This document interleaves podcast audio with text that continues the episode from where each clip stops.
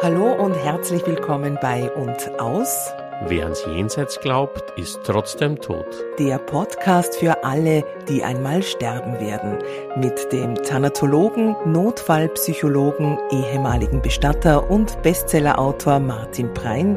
Und mit Redakteurin Alexandra Ludwig. Ein Gespräch über den Tod und das Leben. Trauernde sagen zum Beispiel oft, gerade in der ersten Zeit, mir ist es schnell, zu laut, zu grell. Ja? Dann steht man da oben, bei Wind und Wetter. Dann mhm. stehen da 100, 200 oder mehr Trauergäste. Es fallen alle Fassaden und blink, blink, blank, blank Dinge, die wir sonst im Leben mhm. aufrichten und vor uns hertragen wir sind in Ohnmacht. Also ich, in mir hat sich die Magengrube aufgenommen. Ja. Es ist mir alles Und es gibt zwei Grenzreaktionen, die in uns auftauchen können im Leben, wenn wir an eine Grenze kommen, emotional weinen oder lachen. Und das hat immer so gemacht. Ja, hallo und herzlich willkommen zu einer neuen Ausgabe von Und aus und zwar nach einer kleinen Winterpause und wer uns kennt bzw. fleißig verfolgt, dem ist vermutlich aufgefallen, dass wir unseren Podcast-Titel etwas verändert haben, nämlich auf den Untertitel Wer ans Jenseits glaubt, ist trotzdem tot. Und das hat einen guten Grund, denn nach den drei Folgen am Ende unserer ersten Staffel unter eben genau diesem Titel hat sich einiges getan, Martin und nicht nur, dass uns immer wieder viele Fragen und Reaktionen dazu erreichen, eben besonders zu diesem Titel und diesen Folgen, sondern auch in deinem Arbeitsbereich soll das Jenseits künftig eine größere Rolle spielen. Ja, ganz genau. Das natürlich das Jenseits, an das ich nicht glaube.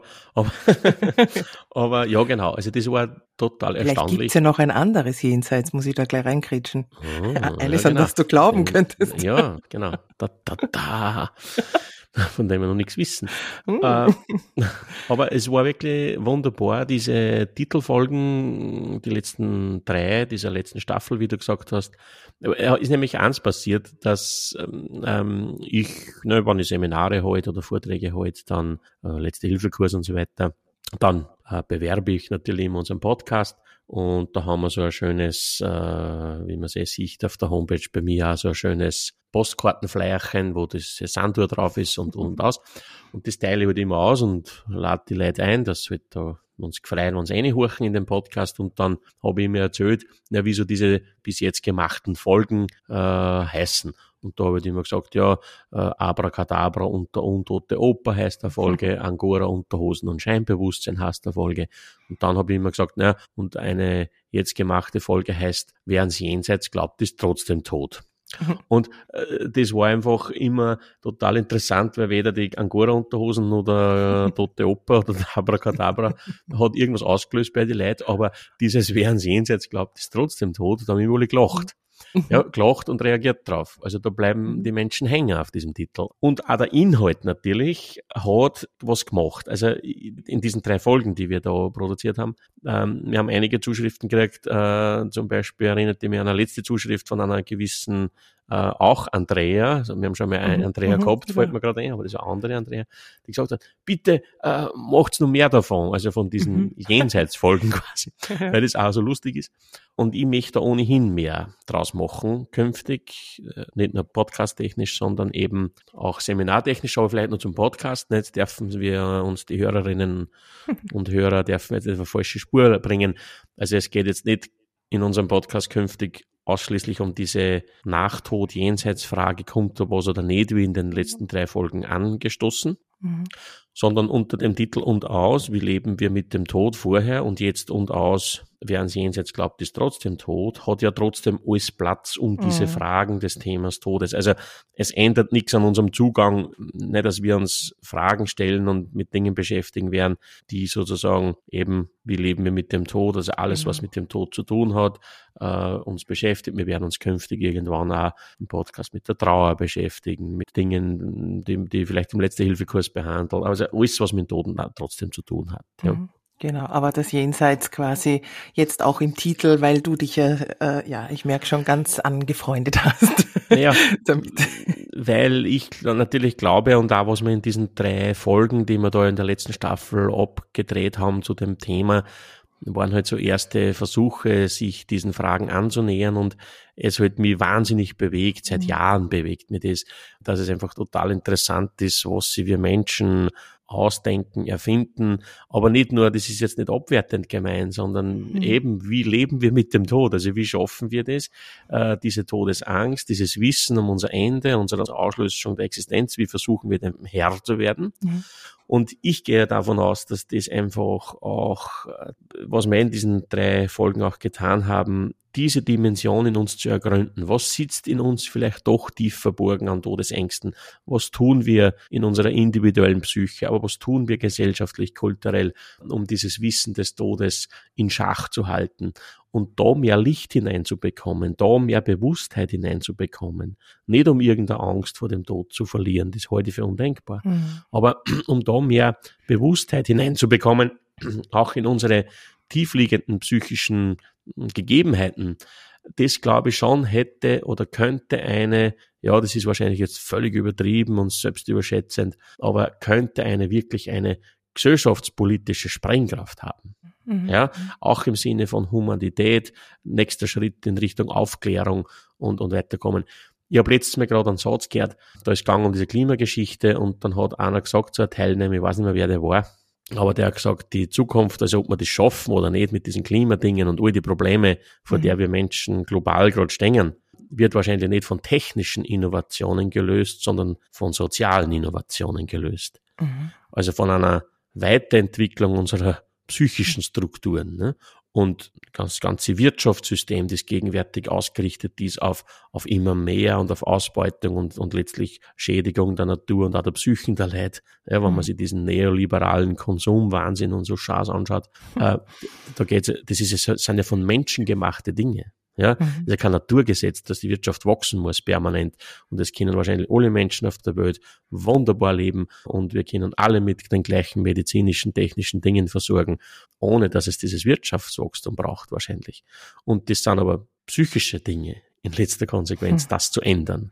Und jetzt wird man die Verbindung nicht da kratzen, wenn man die drei Folgen von, von unserer letzten Staffel nicht kennt zu dem Thema, während sie jenseits glaubt, ist trotzdem tot. Aber es gibt für mich da eine große Verbindungsmöglichkeit. Mhm das wäre auch künftig etwas, wo wir schon einmal reflektiert haben, auch abseits vom Podcast, wir zwar auch etwas zu gründen, einmal so eine Denkwerkstatt, wo man sich regelmäßig mit Menschen zusammensitzt und in diese Fragen eintaucht, eben wie ticken wir in tiefster Seele, um mit Ängsten fertig zu werden und was hat das für Konsequenzen, die immer mehr zu beleuchten und vieles mehr. Mhm, genau. Also da wird es eine spannende Reise hoffentlich geben miteinander und mit äh, unseren Zuhörerinnen und Zuhörern. Ähm, ich hoffe, du hast dich auch in dieser Zeit gut erholt, auch von ja. mir ein Stück weit. ja, nein, es war, es ist, ja, über, ja halbwegs. Frechheit. Aber ich hab, diese letzte Podcast-Staffel, die wir gemacht haben, war ja natürlich eine Riesengeschichte, weil wir äh, uns da auch das gegeben haben, dass wir mhm. alle 14 Tage eine Folie ausgeschnalzt haben. und dann sind die ja doch sehr dicht und ich habe in diesem Herbst immer dann Vollgas-Geschäft mhm. im Sinn von Vorträge, Seminare. Ich bin sechs Tage in der Woche irgendwo in der Welt herum. Jetzt war das schon eine Leistung und du hast natürlich die mega Arbeit mit diesem Podcast dauernd, weil äh, du schneidest dann da ja stundenlang herum mhm. im Hintergrund. Das mhm. sieht ja keiner. Das muss auch alle 14 Tage einmal auf die Reihe gebracht werden. Also da habe ich leicht, ich sitze mir her und brabbelt da irgendwas in das Mikrofon rein und du riechst es dann, damit sie das genau. die Leute auch wirklich anhören können. Ja. Und das haben wir dann natürlich auch gesagt, das war schon viel und jetzt war die Pause ja. schon gescheit notwendig. Und das ist vielleicht ja. auch für die Damen und Herren interessant, dass wir jetzt dort einmal im Monat eine gute Folge bringen wollen, jeden zweiten Donnerstag im Monat. Und wir werden in Zukunft auch Gäste einladen. Mhm. Und, haha, aber da verraten wir noch nichts. Wir haben schon eine Zusage eines ganz spannenden Gastes. Eine, Freust du dich ganz Darf man das sagen? Das darf das Geschlecht andeuten? Nein, sagen wir eines, was ist ein geschlechtsneutral? Eines, eines Gästinnen, Gästin. Ah, das wird jetzt interessant. Na, wie machst du das jetzt? Wir, es kommt jemand, hm, es kommt ein Mensch, den wir eingeladen haben. Das wird wahrscheinlich dann erst im Mai sein, weil die hat jetzt voll mhm. viel zu tun, weil die hat gerade eine ganz wichtige Und jetzt Funktion. hast du schon verraten, Martin. Wieso? Na, naja, das sagt der nein, Mensch. Nein, nein, nein, nein, Der Na, Mensch. der Mensch. Ja, der, Ja. sagt man, oder, das kann Ja, der, da hätte Aber- sagen, der Mensch hat viel zu Aber tun. alle Hörerinnen und Hörer behaupte ich, oder die meisten kennen es vom Fernsehen. Ja, die ist dauernd zu Gast und taucht über auf und sagt ganz gescheite Dinge. Mhm. Und ich Ja, weiß, dass du nicht? dich wahnsinnig freust drauf. Ja, und freue mich gescheit, ja. Ich weiß. Jetzt musst du derweil noch ein Stück weit mit mir allein Vorlieb nehmen, Ja. beziehungsweise mit der einen und anderen Frage, die uns in unserer kurzen Sendepause ähm, erreicht haben. Und zwar ganz spannend, was ich aber auch nachvollziehen kann, dass viele immer wieder gefragt haben oder sich interessieren für deine Zeit als Bestatter, also jener beruflicher Lebensabschnitt, in dem du dich auch physisch dem Tod und allem, was dazugehört, ausgesetzt und zugewandt hast. Und so fragt zum Beispiel der Stefan aus Ebenfurt per Mail, ob du heute, also mit deiner mittlerweile langjährigen intensiven Erfahrung mit dem Thema, noch einmal den Beruf des Bestatters wählen würdest und wenn ja, warum? Ja, sicher. Also jetzt da das nimmer, also jetzt aktuell, Mhm. also ich tat es vielleicht, wenn die wirtschaftliche Not so wäre, dass ich sage, ich gehe wieder, äh, ich muss arbeiten, dann da das schon Mhm. wieder gern. Weil die Bestatterei auch viel Tätigkeiten beinhaltet, die jetzt dann auch nicht so lustig sind im Sinn, also lustig ist eh nichts, ist man jetzt nicht, aber Mhm. die jetzt nicht so, wo, wo, nicht so, wo man nicht so viel kriegt davon. Also es sind viel ablauftechnische Dinge. Man muss Entsorgung hinführen, aufbauen, schon herrichten, die Aufbahrungshalle gestalten. Und dann ist ja ganz viel Büro, qua qua, eine Sterbeurkunde, Gemeindeamt, äh, die ganzen Dokumente, die man braucht für jeden Kass. Ne, wie es so schön heißt, von der Wiege bis zur Bahre, Formulare, Formulare. Und das schlagt sich natürlich in der Bestattung auf Vollgas nieder. Und jetzt ist das nicht die schönste Arbeit, ist ja vielleicht, äh, ja, die mit den Verstorbenen, aber die mit den Angehörigen natürlich. Mhm. Angehörige einladen, sie leiblich zu verabschieden mit Angehörigen in diesen Tagen, wo es um die Trauerfeier machen. Und man ist natürlich, wenn man will und wenn man sich darauf einlässt, auch in diesen Tagen eine wichtige emotionale Stütze für die äh, Angehörigen, für die Betroffenen. Und da kann man viel machen und viel schöne Begegnungen auch haben. Aber das ist halt nur ein Teil der Tätigkeit, Mhm. leider. Da muss ich dazwischen fragen, weil du beschreibst jetzt genau diesen persönlichen Umgang und engen Kontakt in diesen Tagen mit den Angehörigen als den schönen oder einen der schönen äh, Teile dieses Berufs. Äh, ich würde mir den ja besonders herausfordernd und schwierig vorstellen, weil man ja ähm, meistens mit einer Riesenladung an äh, Überforderung und vor allem Trauer äh, zu tun bekommt. Ja, schön im Sinn von, eben, das klingt vielleicht momentan seltsam, aber schön im Sinn von, es sind halt meistens in diesen Tagen, meistens nicht immer, aber meistens ähm, sehr authentische Begegnungen mit den Damen und Herren, die da betroffen sind. Also Mhm. weil die Leute natürlich aufgrund dieses Schmerzes, aufgrund dieser Trauer im akuten Moment ähm, meistens halt, ähm, wie soll man sagen, es fallen alle Fassaden und blink, blink, blank, blank Dinge, die man sonst im Leben aufrichten und vor uns hertragen. Und jetzt sind es oft sehr tiefgreifende, aufrichtige Begegnungen mit die Leuten. Und das, was du ansprichst mit, ja, natürlich ist das immer oder meistens einmal mehr, einmal weniger. Natürlich kommt es oft darauf an, wer ist gestorben, wie ist er gestorben, jung, alt, Mhm. kann eine Rolle spielen. Es heißt nicht, dass nicht genauso furchtbar schmerzhaft sein darf und kann und werden kann, wenn die 96-jährige Oma stirbt. Ne? Es war immer ein geliebter Mensch, den man ein Leben lang an seiner Seite gehabt hat. Aber natürlich hat man es mit allen Betroffenheitslagen zu tun. Aber das ist halt so. Also so, das hat es halt bei mir halt gemacht in der Zeit oder auch dann in der Krisenintervention vorher und bei der Krisenhilfe später, dann wo ich gearbeitet habe. Äh, so fühlt sich das halt an. In diesem Zustand befinden sich Menschen in dieser Ausnahmesituation und so fühlt es sich an als Mitmensch, der jetzt da ganz bescheiden, dienend Mhm. in dieser Weise halt was tun kann, im, bei uns halt in der Bestattung hinsichtlich dieser formalen Dinge auch, aber auch emotional eine Stütze sein kann, das leiblich sich verabschieden, nochmal begleiten kann und so. Aber ich habe das nicht so erlebt, dass ich mir gedacht hätte, ja, jetzt weiß ich nicht, dass das Du jetzt überwältigt von der ja, Trauer. und dass ich nachher, ja, das kann schon oft einmal sein und dass Okay. man auch einmal warnen muss und so, das ist eh klar. Das gehört dazu. Manchmal, wenn die Chemie passt zwischen die Leuten, ne, dann, Mm. ja, und so.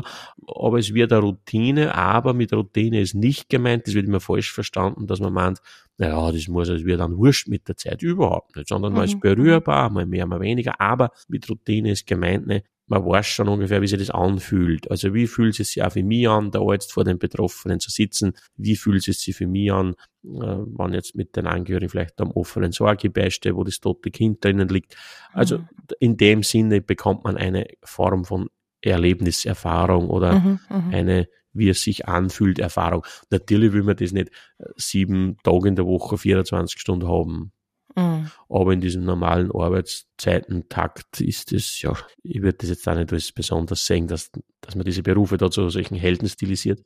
Das bringt jeder Beruf mit sich. Sobald mhm. du es mit Menschen zu tun hast, bringt das jeder mhm. Beruf mit sich. Das, ja, ähm, was würdest du für dich äh, vielleicht äh, jetzt im Rückspiegel betrachtet äh, sagen, was du aus dieser Zeit am meisten äh, von dieser Tätigkeit gelernt oder mitgenommen hast? Mhm. Ist es vielleicht auch genau dieses äh, dieses Wissen um diesen, weiß ich nicht, Gefühlskorpus, den es da gibt, in all seinen Facetten, dass man den einfach aushält, ohne irgendwie groß lindern zu wollen oder halt sich bewusst zu sein, dass man es gar nicht kann. Also das genau. einfach aushalten zu können. Ja, also das, also gerade aus der Bestattung war Krisenintervention und so weiter und das kann man mal mehr, aber weniger natürlich. Das ist nichts, was man jetzt gelernt hätte oder sich herausgebildet hätte und ob da funktioniert, aber mhm. mal mehr, mal weniger, mal besser, mal schlechter aber es ist so ein gewisses, was sich schon entwickelt hat und das ist in anderen, kann in anderen Lebensbereichen vielleicht auch gut sein, obwohl da gelingt es meistens auch noch gar nicht, ähm, dass man so einem bestimmten Problemlöserdruck widersteht. Mhm, vielleicht. Mhm. Also ne, man ist natürlich geneigt zu glauben, ja, ich muss jetzt da was wissen, ich muss jetzt da was sagen können, das ist die Trauten von mir, ich muss jetzt was Tröstendes wissen, was Weihevolles sagen können, ich muss das jetzt irgendwie lösen können.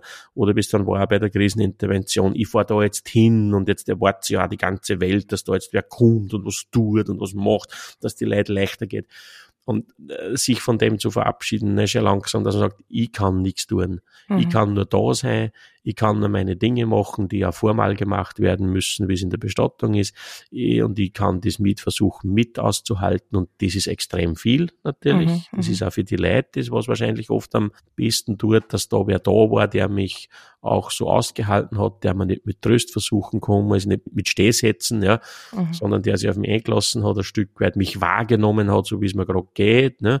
Mhm. Und, ne, da jetzt sitzt die Frau mir gegenüber und sagt, ich kann das gar nicht fassen, ne, dass der Bur nicht mehr kommen sollte, ne. Mhm. Und sie wahrzunehmen, indem dass ich sage, das kommt in der Vor wie in einem Film, ne, in einem schlechten, aus dem oder aus, aus einem Drama, aus, aus dem sie jeden Moment munter werden müssen und das stimmt ja nicht, ne. Mhm. Ja, genau. Ne? Mhm. Also das war, aber zu wissen, ich, ich kann es nicht lösen, ich kann kein Gramm Schmerz wegnehmen, ich kann letztlich nichts leichter machen. Ne? Mhm. Und das ist eigentlich auch interessant, das sage ich im letzten Hilfekurs immer, wenn wir uns mit, mit dieser Haltung auseinandersetzen, von der ich behaupte, dass wir eingeladen sind in der Begegnung mit den Trauernden da, da gibt's ja das Wort, das mögen wir in unserer Kultur nicht mehr und das hat ein bisschen so ein, ja, das hat keine gute PR mehr, aber das war und ist eigentlich gemeint mit Beileid. Beileid mit Beileid war eigentlich gemeint, bei dir sein in deinem Leiden und ich kann das nicht wegnehmen. Okay. Und auch so eine Haltung von, äh, ne, das ist oft gewesen, dass ich auch vielleicht wohin gefahren bin als Bestatter, wo der Heimwerk gestorben ist und das war oft so, dass die Leute bei uns angerufen haben, ne, der Mann ist daheim verstorben, Notärztin hat vielleicht noch wiederbelebt und er ist gestorben. Und dann müssen ja wir meistens, waren dann die Leute bei uns in der Bestattung angerufen haben und uns sozusagen beauftragen damit, dann haben wir unsererseits immer zuerst die Totenbeschauärztin verständigt, dass die hinfährt, die Totenbeschau zu machen, weil vorher dürfen wir den Leichnam nicht wegführen. Und das ist, waren, diese Totenbeschau haben wir dann meistens veranlasst und bis diese Totenbeschauärztin hinfährt, kann das auch bis zu vier, fünf Stunden oder länger dauern. Mhm. Und in solchen Fällen, wenn es gepasst hat, und das habe ich von meinem Chef aus tun dürfen, äh, und wenn ich mich freispielen habe können, habe ich zu den Leuten oft gesagt, na, wir kommen in vier, fünf Stunden mit der Totenbeschauärztin, wenn es wollen, kann ich aber gleich auch kommen. Mhm, das wäre toll. Mhm.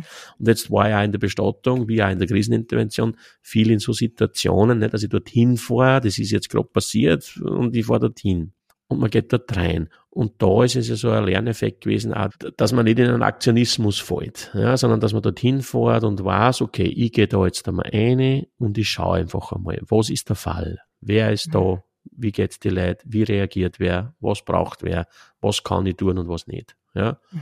Aber nicht, ich komme jetzt und muss jetzt irgendwas tun oder lösen. Ne? Man kann dann den Betroffenen helfen, Hilflosigkeit zu reduzieren und vieles mehr und eine. Struktur ein bisschen herzustellen und vielleicht soziales Umfeld herzustellen und die Betroffenen so aushalten, wie es einer geht.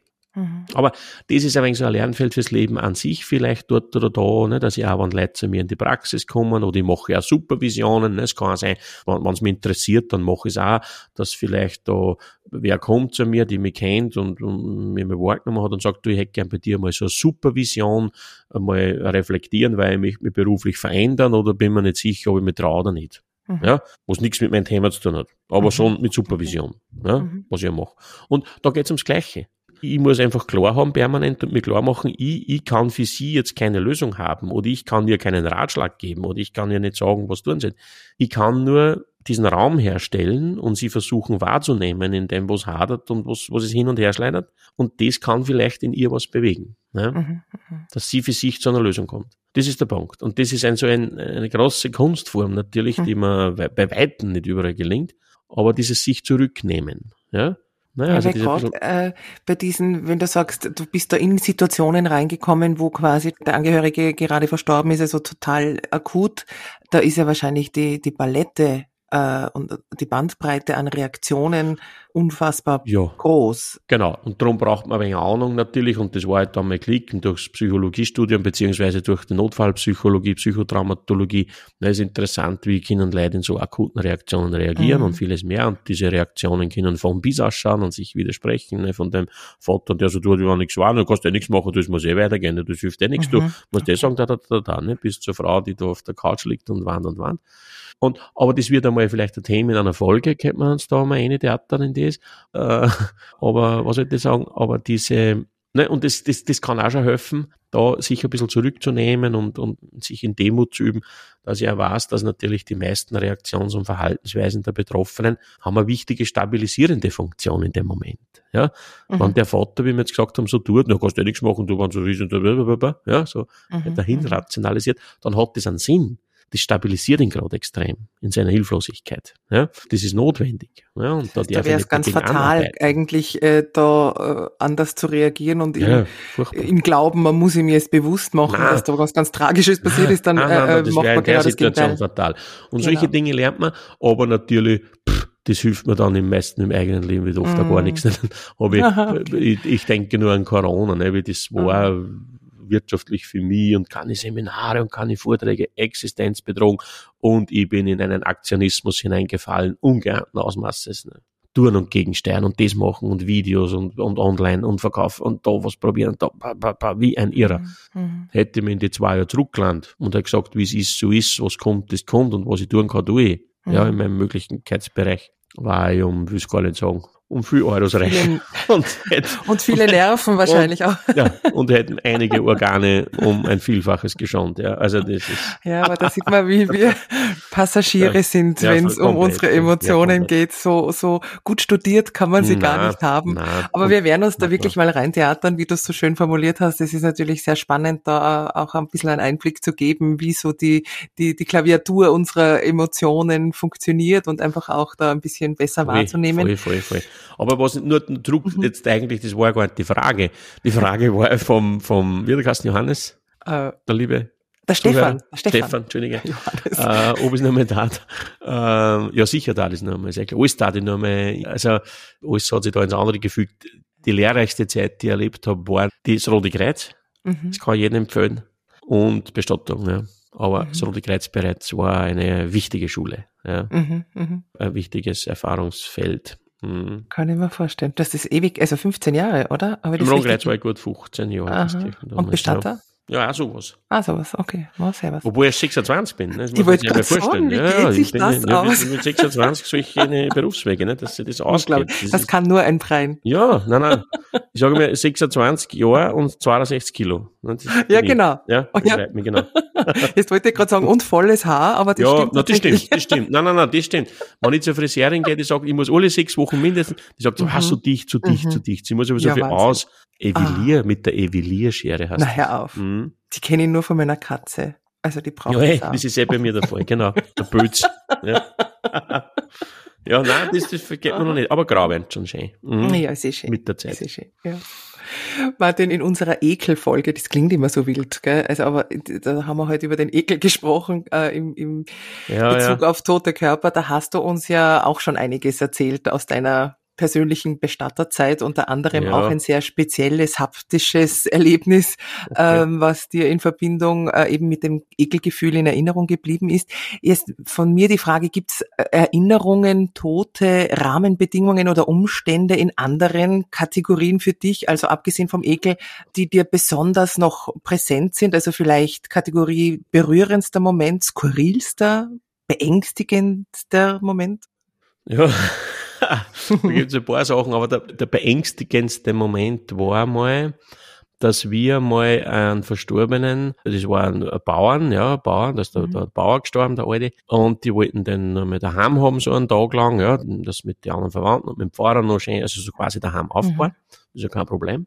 Und äh, wir haben den Verstorbenen ne, äh, aus dem Krankenhaus angeholt, haben ihn eingesorgt in diesen Sorg, den die Angehörigen sich ausgesucht haben und haben das schon hergerichtet und sind dann mit dem heimgefahren. Mhm. Daheim ins Bauernhaus und haben ihn dort in die Stuben gestellt und die haben schon so Holzschragen aufgestückt gehabt, dass wir da den Sorg aufstellen. Und wir stellen den Sorg auf und wir machen den Deckel auf und dann geht die Ehefrau, die Witwe, hin zum Sorg, schaut rein und sagt, das ist nicht mein Mann wir sind in Ohnmacht. Also ich, in mir hat sich die Magengrube aufgenommen, ja. also ist mir alles, weil für mich klar, weil klar, Scheiße, wo, wo ist der richtige? Also wenn der ja. das nicht ist, wo ist der echte?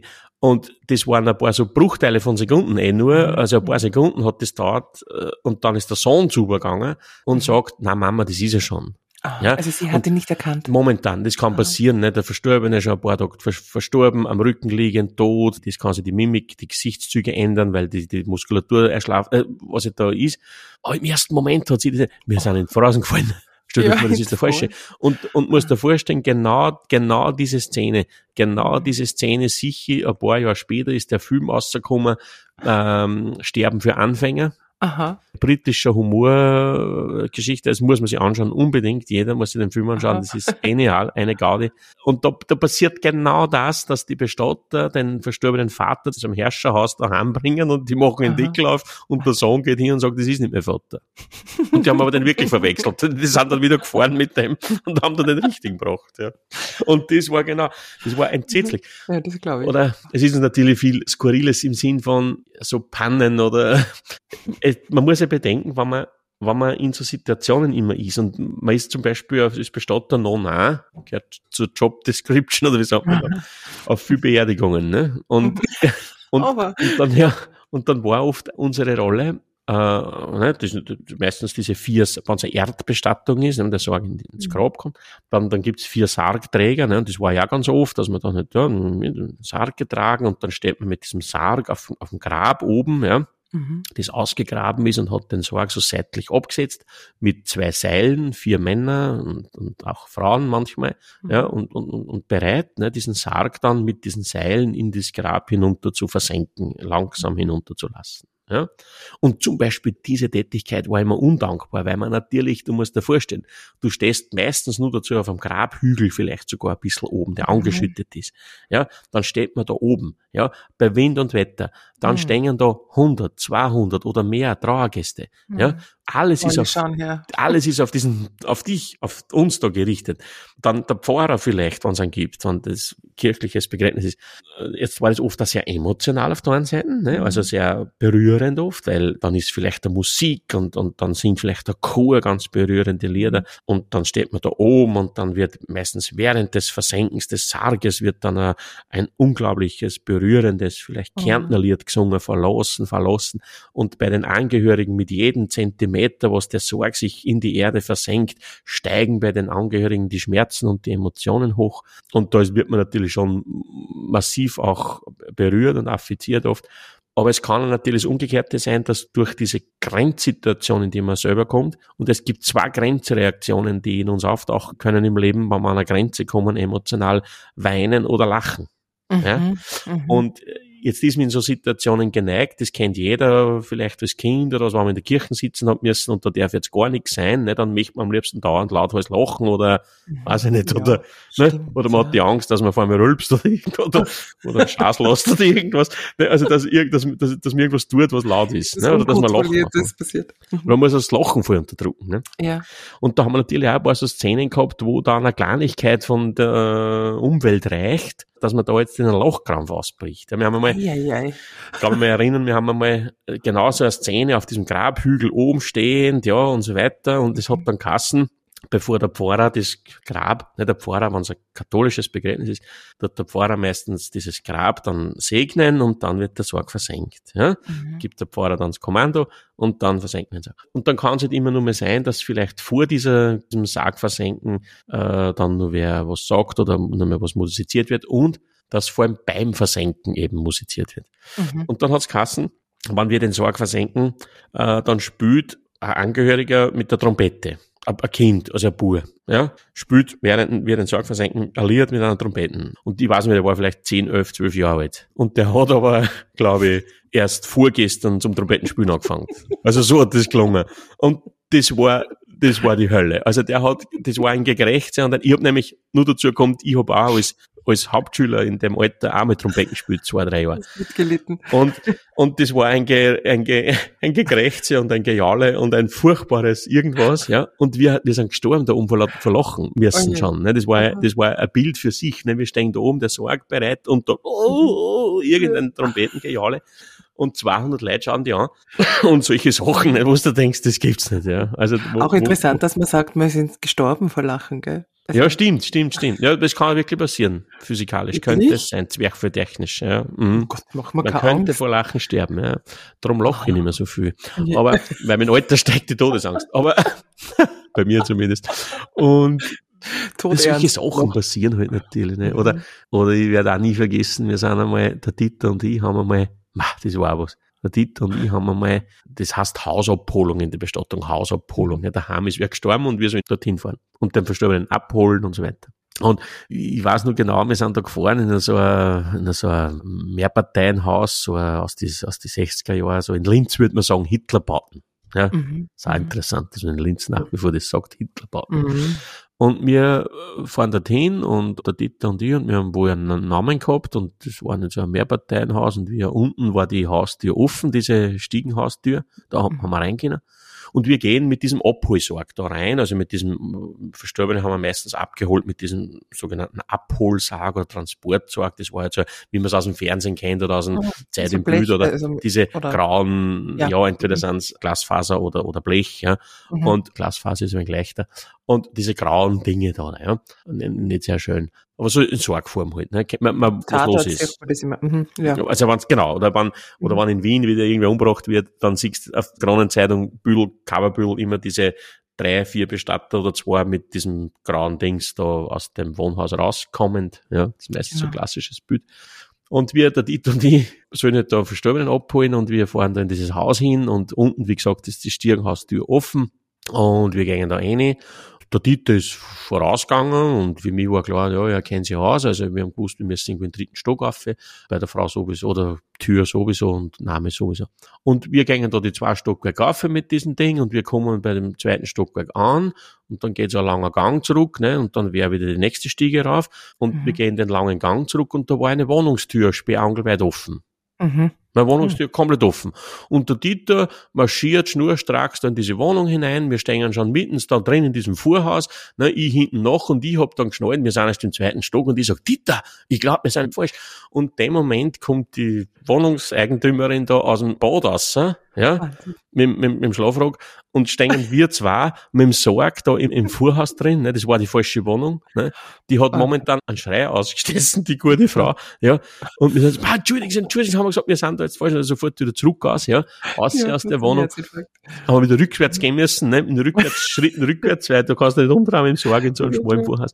Nein, das war ein Wahnsinn. Ei, ei, also wir ei. haben, wir sind da, nachher haben wir, nachher haben wir wirklich Tränen gelacht. Also, die, die arme Frau, ne, stehen Ja, auf einmal zwei Typen herin mit einem Sarg, ne. Die kramt heute noch davon. Ja, sicher. Die Arme, ne, die möchte ich fragen, Die weißt du, die, das vergisst die erlebt Ja. nicht.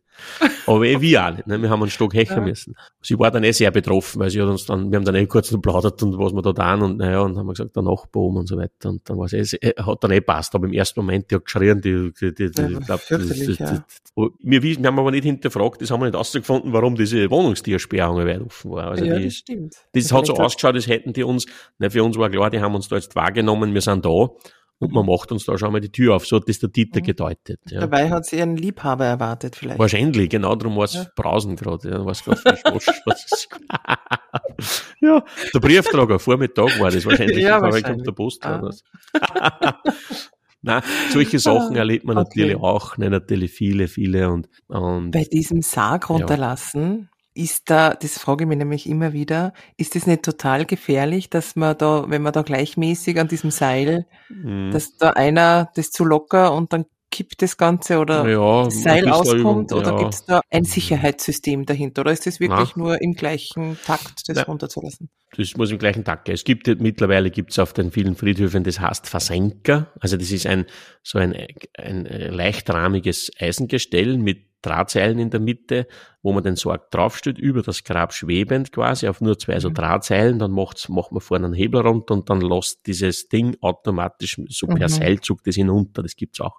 Aber wir haben in 80 Prozent der Fälle das mit dem Seil und an den Landgemeinden rundherum haben es diese Versenker sowieso nicht gehabt, das zahlt sich nicht aus. Aber nein, da ist man, da ist man darauf angewiesen, dass man das halbwegs im Gleichklang macht. Ja, aber das mhm. geht, das ist, da hat man Handschuhe an und lässt das Seil ein wenig durchgleiten durch die Hände, das, das bringt man zusammen. Also das, ist der ähm, Hexenschuss ähm, die größere Gefahr? ja, ja, beim Aufgetragen auf, auf, diesen Sorg auf das Grab raufbringen war auf der ein Kunststück, ja, wenn mhm. das wirklich so ein Grabhügel war mit den Pfosten, dann sind die Pfosten angedeckt mit so einer grünen Matte, weil es schön ausschaut. Jetzt mhm. siehst du aber nicht oft genau, wo die auflingen. Also mir ist es mal passiert, dass ich da raufsteige und dann kippen die ganzen Pfosten auf, weil ich praktisch über diesem Kantholz, ja, also das war dann wie eine Wippe quasi und so weiter, und das mit einem Sorg in der Hand, ja, mit, äh, ja, also mhm. das sind ungute Geschichten gewesen. Ja, das, das, das sind so Herausforderungen, die man, die man unterschätzt, sozusagen. Die, das ist eine psychische Belastung, sozusagen auch, dass man in so einem Wahrnehmungsdruck, oder wie soll ich sagen, dass man so mhm. in so einem im Rampenlicht eigentlich steht. Im ne? Rampenlicht ne? steht und das ja. hoch, hoch angespannte Situation mhm. ist, weil einfach nichts passieren darf, weil gerade die Betroffenen, die emotional schwer betroffenen Trauernden sowieso übersteigert wahrnehmen. Ja, jetzt darf keine Kleinigkeit Ah, das ist einfach, ja. ja ich hätte mir gedacht, dass die vielleicht eh so in der Trauer versuchen. Nein, nein, nein, nein, nein, nein, nein, nein, nein, nein, nein, nein, nein. Eh weniger mit. Nein, nein, nein. Das lässt sich neurobiologisch erklären und vielleicht machen wir das einmal auch in einem Gespräch. Das lässt sich neurobiologisch erklären, warum die viele akut Trauernde in dieser Zeit mhm. auch die Umwelt übersteigert wahrnehmen. Also das mhm. sieht man schon. Trauernde sagen zum Beispiel oft gerade in der ersten Zeit, mir ist es schnell, zu laut, zu grell. Ja? Mhm, okay. Also dass Wahrnehmungsfilter schwächer geschalten sind oder, oder dass Dinge schärfer wahrgenommen werden. Das hat einen Grund, das lässt sich erklären, neurobiologisch. Und auch Dinge übersteigert wahrgenommen werden. Ne? Das kann da passieren, wenn wir da vielleicht der Verstorbene daheim angeholt haben. Ja, die Oma ist gestorben daheim oder der Mann, Notärztin war heute noch da und, oder haben vielleicht wiederbelebt und er ist gestorben. Mhm. Und wir holen ihn mal ab und wir heben ihn von der Couch auf die Trage runter oder in diesen, an diesen Sarg oder auf die, wir haben auch dann so eine Trage gehabt, wie man es vom Roten Kreuz kennt, die man zumachen kann, so wie mit einem Reißverschluss, wo man dann so wie, wie ja. Mhm. Und, und wenn wir den Verstorbenen da runtergehoben haben, auf diese Trage vielleicht mit Oberkörper aufgelegt und dann hat man vielleicht die Hände so auf den Bauch aufgelegt, ja, so ein bisschen zusammengelegt und es rutscht unsere Hand runter und die schlagt leicht auf diesem Rahmen der Trage auf und es macht ein kleines Klopfgeräusch, dann kann es da passieren, dass die Leute sagen, die haben den eh nicht gehabt. Geschäbert hat's direkt, ja, okay. so mhm. laut hat's geschäbert. Nicht? Und über solche Dinge weiß man instinktiv Bescheid. Also die wenigsten Bestatterinnen behaupte ich, wissen, warum das neurobiologisch so ist bei den Trauernden, aber instinktiv weiß man das. Ja? Mhm. Dass die Leute übersteigert wahrnehmen. Jetzt ist das immer so eine hakliche Geschichte bei all dem. Ja? Aber das ist interessant, weil über, also, über die Bestatter macht man sich beim Begräbnis nein, eigentlich nein, total nein, wenig Gedanken und die stehen aber auch permanent da wirklich im Auge des Tornados. Komplett. Was mir mal passiert ist auch, wir haben mal bei uns in der Aufbahrungshalle, nicht, wenn das bei uns in der Bestattung im Haus war, das hat auch gegeben, dass im Haus die, diese Aussegnungsfeier stattgefunden hat. Dann sind wir von unserem Bestattungsinstitut Haus hinten von dieser Aussegnungshalle weggegangen, rüber am Friedhof, der gleich gegenüber war. Ne? Und das hat dann so ausgeschaut, wenn es da jetzt um 10 diese, diese Trauerfeier gegeben hat, dann hat der Rudi zu mir gesagt, du Martin, geh du dann auch bitte mit Sorg aus und ich vielleicht im Büro irgendwas dann paar Minuten vorher bin ich in diese, diese hinteren Räume von dieser Aussegnungshalle gegangen, habe mir diesen Talar angezogen und so eine Kappe haben wir aufgehabt, immer so uniformiert quasi. Und dann sind wir irgendwann, wann das letzte Musikstück war, ja, und, und der Pfarrer seinen letzten Akt gemacht hat in dieser Trauerfeierhalle, dann sind wir rausgegangen, haben uns zu viert um diesen Sarg postiert, ja, zwei fuhren, zwei hinten, Füße, Kopf, um dann mit diesem Sarg, ne, auf dem Sargwagen auf den Friedhof zu, zu gehen, im, im Kondukt, sagt man dann, das ist der Kondukt, ne, da geht fuhren der Pfarrer hin, vielleicht, wenn es ein kirchliches Begräbnis ist, vielleicht der Mesen oder Ministrant mit dem Kreuz und so weiter, dann der Sarg, dann flankiert von diesen vier Bestattern oder Bestatterinnen und hinterher dann die Trauergäste. Das nennt man den Kondukt. Ja? Und da geht man im Konduktschritt. Ne? Da rennt man jetzt nicht wie beim äh, Walking, sondern Konduktschritt, ne? dass das schön pietätvoll da abgeschritten wird und dass die netzgärige Oma auch mit kann. Mhm. Ne? Und da geht man halt also dahin. Und wir haben uns da mal rausgestellt in diese Aufbahrungshalle, bereit, also ich habe im Büro vorher was getan und Rudi sagt, hey, kommst dann raus, ein paar Minuten, dass man dann, da, da, da. Mhm. Und ich gehe halt in diese Ding und ziehe mich an und da, da, da und stehe dann vorn bei den Füßen, also voll frontal zum Publikum, zu den Trauergästen. Und wir warten, dass das Musikstück da ist und dann wir rausgängen. Und wir stehen dort brav, wie, wie sagt man da, wie beim Militär. Und, und auf einmal spiele ich bei der rechten Hand, da immer, scheiße, ich habe am Gürtel gespielt, das Schnurlustelefon zwicken vom Haus. Also unser Firmentelefon. Und das leitet permanent. Ja, in so einer Bestattung ah. wie bei uns, ne, so eine große Bestattung. Mhm. mhm. Wir haben, da ruft dauernd irgendwie an. Und das hat immer so gemacht. Und wir stehen da, der, wenn das jetzt zum Leiten anfängt, ja, ich trau durch. Ich stehe da vorne, ne, es war dann schon so, dass wir jeden Moment gegangen sind. Ich habe dann Folgendes gemacht, wie der Pfarrer dann das Kommando gegeben hat, dann stehen eh die Leute auf, dann schauen nicht mehr so mhm. viele Leute her. Jetzt habe ich schnell unter meine Kutten gegriffen, habe das aus dem Gürtel rausgerissen und habe mich schnell abgebuckt und habe es hinter diesen, hinter diesen Rednerpult, der da rechts gestanden ist, hintergeschossen, ja, dass es weg ist. Stell dir vor, stell dir vor, wir stehen da draußen, stell dir vor, und da ist dann ganz ein berührendes Lied, vielleicht Ave Maria, oder so, macht ding, ding, ding, ding, aus meiner Hosen quasi, aus meinem Unterleib, ja. Na, servus. Hat da so Geschichten, aber das sind so Kleinigkeiten, aber das ist ein Stress. Ja, das, das ist, das, das nimmt man nicht wahr. Als du das erst gesagt hast, dass man das nicht sieht, die, mir hat einmal, mhm. Ich hab mir, bevor ich in die Bestattung gegangen bin und bevor ich von dem überhaupt irgendwas gewusst habe, alles, was in meinem Leben da passiert, bin ich ein Bus gefahren, bin Reisebus gefahren, Bus mhm. gefahren. Und dann wollte ich ja da einmal, kurz mal die Fantasie gehabt, da habe ich mich beworben sogar und habe schon ein Gespräch gehabt, in Linz über Straßenbaufahrer. Mhm. Und Straßenbaufahrer, das war einmal gar nicht Straßenbaufahren. und da bin ich aber dann nicht genommen worden, weil ich rotblind bin. Ei, ei, ei. Ja, Bus fahren darf man Straßenbahn. Interessant. Also, muss man auch hinterfragen. Aber Leute mit dem Reisebus irgendwo hinführen, das ist wurscht, ja, aber Straßenbahn in Linz auf die Schienen fix fahren darf ich nicht, das ist gefährlich. das habe ich auch nicht verstanden.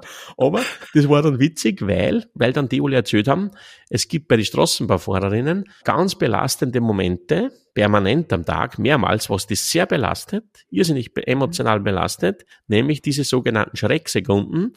Das ist man sich nicht bewusst, wann von rechts oder links irgendein Fahrzeug, ein Auto, ein Fußgänger, ein Radfahrer Richtung Schienen heran rast, der jetzt, wo man sich nicht sicher ist, äh, äh, checkt der jetzt, sieht mit der, ja, bis es mit dem Auto oft hast, dann bremst du oder weichst du ein wenig aus. Und dass die nicht ausweichen können.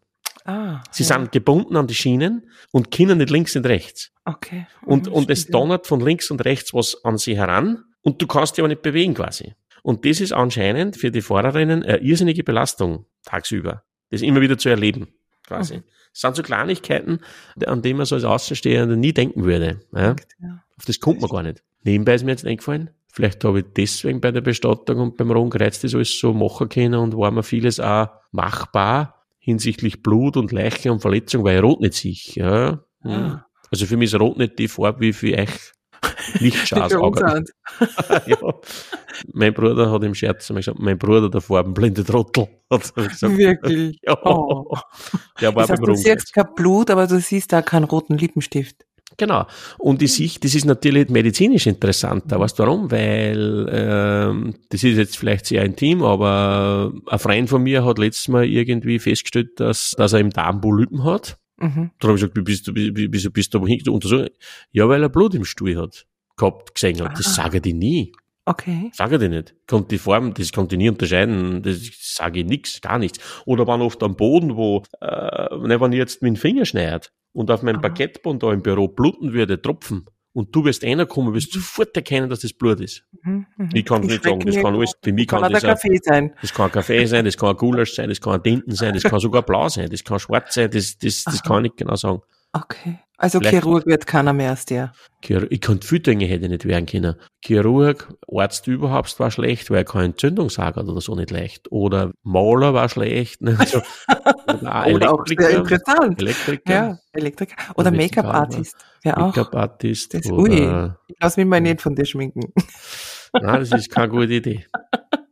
Aber das ist spannend. Vielleicht kann ich deswegen, mhm. habe ich da auch mich leichter da in diesen Dingen, dass man, ja. Aber, bei, aber jetzt nochmal in Medias Res, bei Leichen habe ich es ja eigentlich nicht mehr mit Blut zu tun, oder doch? Sicher. Ja, wenn der einen okay. schweren Verkehrsunfall hat und was der, der, ah, okay. der das, ah, das, ja, jeder ja, stirbt ja nicht am Rücken liegend, wohlbegleitet, unversehrt. Die meisten vielleicht sterben durch Gewalt. Ja. Da merkt man, wie schnell man dann trotzdem immer eine Vorstellung hat, ja, ja, ja. dieses Grauen äh, mit das, äh, zu denken. Ja. Das ist was Klassisches, das sicher meine Seminare oft und so weiter, wenn darüber geredet wird, ja, und der Tod und mein Gott, nein, früher war es so natürlich und dieses und jenes. Und bei Tod und Sterben hat man immer so die, die, die, die, die wohlbegleitete, im Bett liegende, vom Familienkreis entschlafende Oma in der Verklärung da im Bild und dass das immer so gewesen war und das war eh schön und das ist eh nicht so wie tragisch und so weiter. Mhm aber man hat nicht diese andere Seite des Todes und das ist ein, ein guter Teil, wie gestorben wird. Ne? Mhm. Nicht, nicht im Sinn von also hast schlimme Sachen natürlich unversehrt. Und ich habe diesen Umstand sogar, dass man das übersieht oder an das nicht denkt, sogar damals in meiner Dissertation ein Kapitel mhm. gewidmet, äh, die hässliche Fratze des Todes. Ja. Mhm. Äh, hat das mhm. Gassen. Ne? Das ist das übersicht man. Das sage ich aber so, ne? wenn, wenn die Leute oft sagen, mein Gott, nein, und früher war das so schön und daheim aufbauen und so, da waren die Leute daheim aufgebaut, was drei, vier Tage und so weiter. Da hat man eben immer diese wohlentschlafene mhm. Oma im Bild. Und dann sage ich, wenn, ja, wenn sie der Opa in der Garage mit der Schrotflinte in, in den Kopf schießt, dann will ich nicht vier Tage mhm. daheim haben. Da bin ich froh, dass es eine Dienstleisterin Oder nach gibt. Unfall natürlich das, die Bestatterin. Ja, ne? Mhm. Aha, Aber das sind halt so diese, Dinge, die man da übersieht. Aber das sind die Dinge ja natürlich, die in dem Beruf dann auch wirklich lustig sind, auch oft, ne, oder wo man, also was erst erzählt hat mit Dieter, das, wenn wir da in die falsche Wohnung gehen oder da am Grab was. Vielleicht sterben. hört sie das äh, und meldet sich nochmal und äh, schildert uns, wie es ihr gegangen, gegangen ist. ist. Ja. ja. ja, das ist auch schon. Sie immer noch träumt von dir. Bald 20 Jahre, ja, aber die träumt wahrscheinlich von dem noch, ja, sicher. Ja. wir könnten einmal eine eigene Podcast-Folge machen, die wäre es wert, ich glaube, wir haben ja schon einmal über den Leichnam geredet in irgendeiner Folge. Mhm. Ähm, auch die Angst vor den Untoten oder dass uns der tote Körper für uns gefährlich werden könnte. Und da möchte nicht glauben, was ich da von angehörigen Geschichten gehört und erlebt habe, dass mhm. die Angst gehabt haben, dass dann die tote Oma vielleicht da in der Küche auftaucht in der Nacht in diesen Tagen und so weiter. Also das war jetzt nichts Verrücktes. Da braucht man jetzt nicht glauben, ja, das war nicht Leid, wo es irgendwas psychisch hat, sondern mhm. das sind ganz mhm. normale Leute. Und da passieren Dinge, Ängste, die da aufkommen vor dieser Idee, dass von den Toten vielleicht doch auch Gefahr ausgehen könnte aus so einer anderen Dimension heraus. Ja, ich sehe schon, wir werden noch, noch tiefer in ja, ja, deinen Erfahrungsschatz eintauchen und die eine und andere äh, Geschichte heben. Ähm, Martin, du hast es eh eingangs schon erwähnt. Wir wollen jetzt ab sofort dann einmal im Monat mit einer Folge rausgehen. Darauf freuen wir uns und ja. weiterhin gilt es natürlich, dass wir uns genauso freuen über eure Fragen und Wünsche, Anregungen oder auch Beschwerden. Bitte weiterhin an unsere E-Mail-Adresse und aus gmx.net und wie immer gibt's auch noch den Hinweis am Ende äh, auf deine Homepage, Martin, mhm. auf der es viele weitere Angebote rund um deine Arbeit gibt und und natürlich alles zu deinen Themen, die du da anbietest. Genau, da gibt es noch einiges und wie gesagt, jeden zweiten Donnerstag im Monat gibt es jetzt eine neue Folge und aus, wer ans Jenseits glaubt, ist trotzdem tot. Genau. Genau. Dann freue ich mich aufs nächste Mal und Danke auch. Wir uns. Danke den Damen und Herren an den Endgeräten. Ah. Oder wie sagt man da? Endgeräten. Ja, haben wir immer gesagt. Ja. Endgeräte. In den Endgeräten. Ja, danke vielmals. Und wir freuen uns aufs nächste Mal. Genau. Danke Und dir, aus. Martin. Danke auch. Danke dir auch.